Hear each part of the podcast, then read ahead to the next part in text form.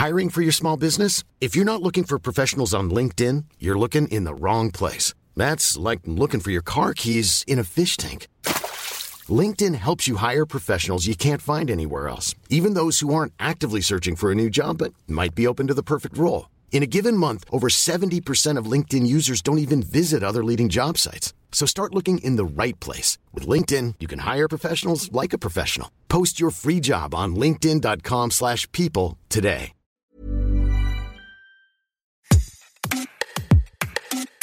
Bonjour, c'est Anne-Laetitia Béraud. Bienvenue dans Minute Papillon, un podcast original de 20 minutes. Est-ce que les petits-enfants de Usain Bolt vont courir le 100 mètres en 3 secondes?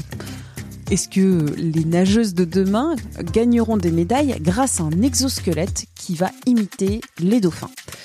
Les sportifs de haut niveau, qui sont dans la performance, la compétition, exercent encore et encore et encore leur corps, qui est le support de leur performance. Mais jusqu'où et avec quelle technologie? Jusqu'à l'implant, la prothèse, la nanopuce?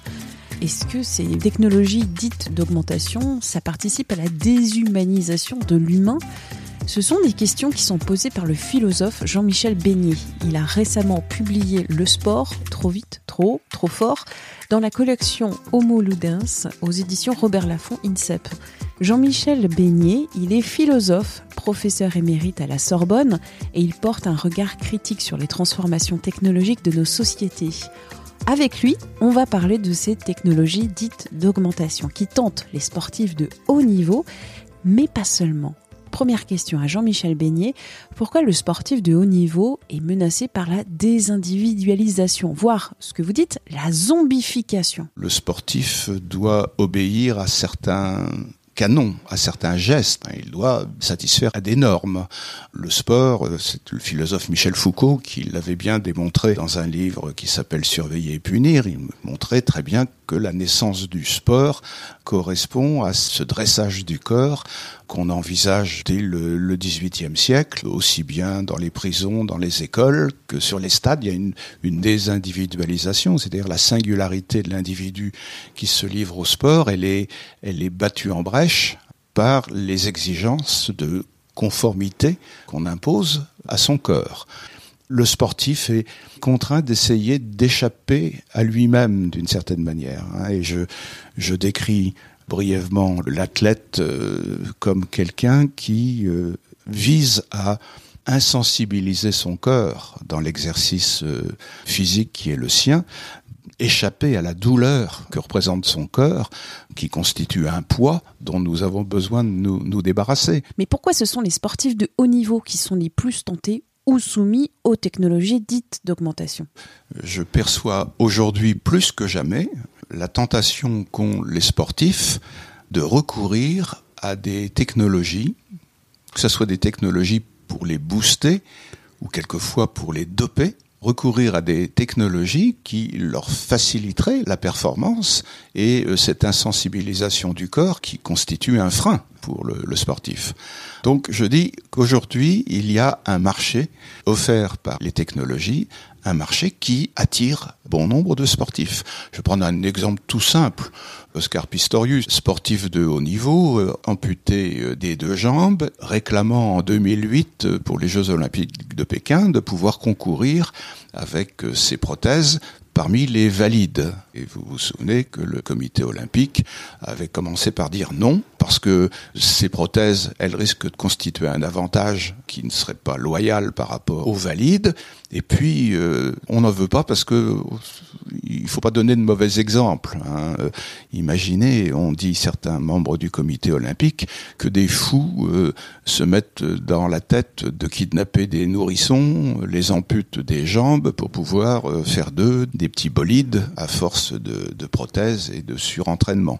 Oscar Pistorius, il représente bien ce que je veux signifier là, c'est-à-dire euh, la transformation du handicap en humain augmenté et la, la, fascination que peuvent exercer les technologies euh, de prothèses, mais pourquoi pas d'implants, d'implants intracérébraux, euh, etc., pour booster des performances. Si le sportif de haut niveau aujourd'hui s'entête de performance et de compétition, il risque d'aller jusqu'à vouloir hybrider son corps avec des technologies qui lui permettront de fonctionner comme une machine. J'attire l'attention simplement sur le fait qu'on engage une tendance euh, qui risque de faire oublier de plus en plus la résistance du corps. Or, la résistance du corps, c'est ce que tous les individus partagent. Votre discours est beaucoup plus large que les sportifs de haut niveau, c'est quand vous dites que ces technologies aussi s'appliquent à des personnes qui sont handicapées. Par exemple, aujourd'hui, il y a des techniques pour euh, des aveugles qui réussissent à percevoir des couleurs et des formes et des objets. Quel est le, problème à ça? Quand la technologie peut résoudre des handicaps Vous dites qu'il faut une éthique de la vulnérabilité, mais il faut, il faut une réflexion de savoir où on met le curseur. Voilà, exactement. Je crois que cette métaphore du curseur est très évocatrice parce qu'elle dit bien qu'effectivement, il y a une limite, il y a une butée qui ferait passer d'une problématique de la réparation du corps à une problématique de l'augmentation du corps. Réparer un humain euh, abîmé, un handicapé, mais qui ne le voudrait? Évidemment, évidemment qu'il faut euh, tout mettre en œuvre pour permettre au tétraplégique de communiquer avec son environnement, tout mettre en œuvre pour que l'aveugle puisse voir, le malentendant puisse entendre, etc. Il faut tout mettre en œuvre en ce sens-là. Maintenant, la question de s'emparer du handicap pour en faire l'argument d'une augmentation, voire d'une transformation, c'est ça qui doit être soumis à discussion. On ne doit pas se laisser imposer la technologie et on doit euh, envisager les effets pervers que ces technologies de réparation peuvent produire. Parce que l'interface que vous évoquiez du cerveau avec la machine chez le tétraplégique, cette interface, elle peut servir à des fins militaires. On le voit déjà euh, avec le problème des drones, mais euh, on sait très bien que ces technologies-là intéressent bougrement les milieux militaires. Donc tout cela doit être soumis, je, le prétends, à discussion. Moi, ce qui m'effraie chez les, les fanatiques de technologie, c'est cette espèce d'empressement qu'ils ont à vouloir fuir le corps humain que nous sommes, d'ambition d'en finir avec l'humain, tout simplement.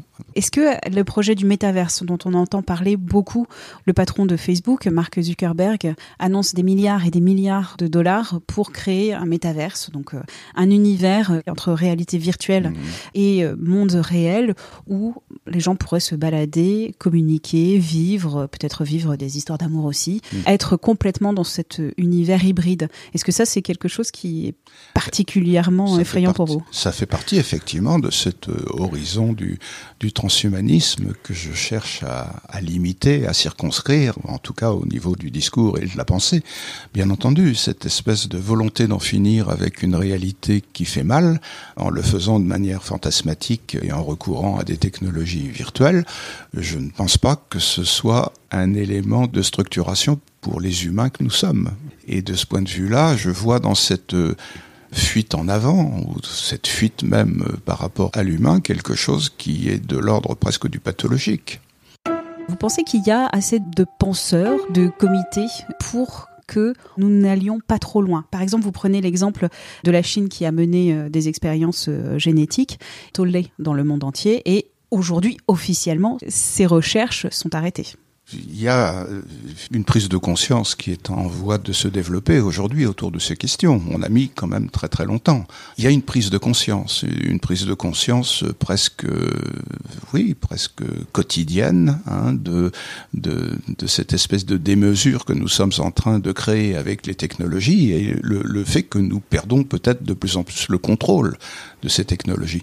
Alors il y a des comités d'éthique, bien sûr, il y a des comités de vigilance technologique, il y a des comités de toutes sortes, mais qui ont toutes en commun de n'avoir aucun pouvoir décisionnaire. Hein. C'est un comité d'éthique, il a une voix consultative. Hein. Mais qui peut influencer. Euh, ah, il peut influencer, mais il va influencer qui? Est-ce qu'il va influencer les politiques qui ne connaissent rien aux technologies et qui ne connaissent qu'une seule chose, c'est le, court terme de leur mandat et qui ne connaissent rien d'autre que le, retour sur investissement attendu euh, de partenariat avec des entreprises et des industries.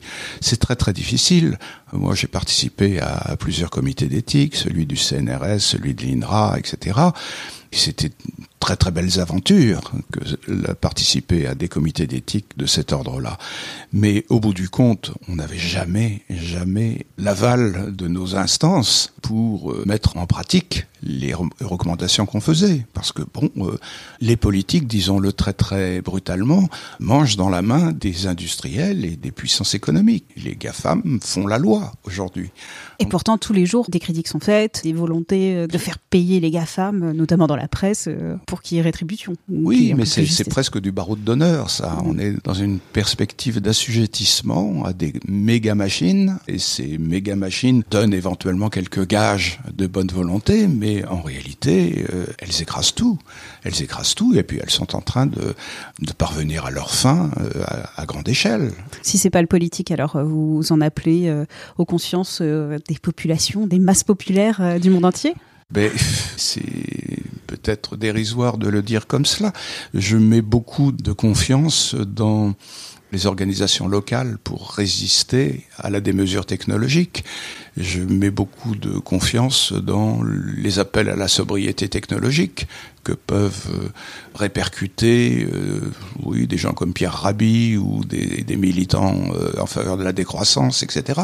Je vois, petite dizaine d'années, se développer de plus en plus des tiers-lieux qui réunissent des acteurs sociétaux de toutes sortes autour de valeurs qui sont des valeurs de convivialité plus que des valeurs de compétition et de performance rien n'interdit de penser que ces petites choses qui sont très très locales puissent faire de plus en plus obstacle aux menées euh, sans nuance des méga machines que j'évoquais à l'instant.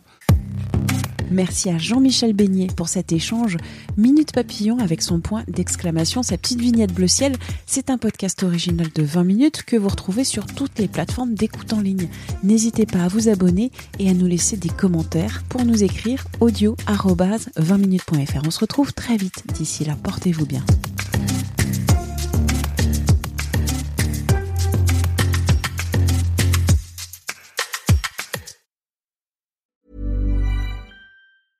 Mom deserves the best, and there's no better place to shop for Mother's Day than Whole Foods Market. They're your destination for unbeatable savings, from premium gifts to show-stopping flowers and irresistible desserts. Start by saving 33% with Prime on all body care and candles. Then get a 15-stem bunch of tulips for just $9.99 each with Prime. Round out Mom's menu with festive rosé, irresistible berry chantilly cake, and more special treats. Come celebrate Mother's Day at Whole Foods Market.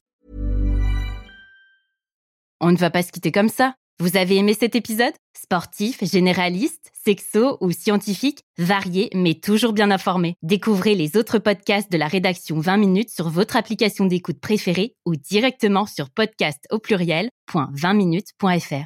Et merci de nous avoir écoutés.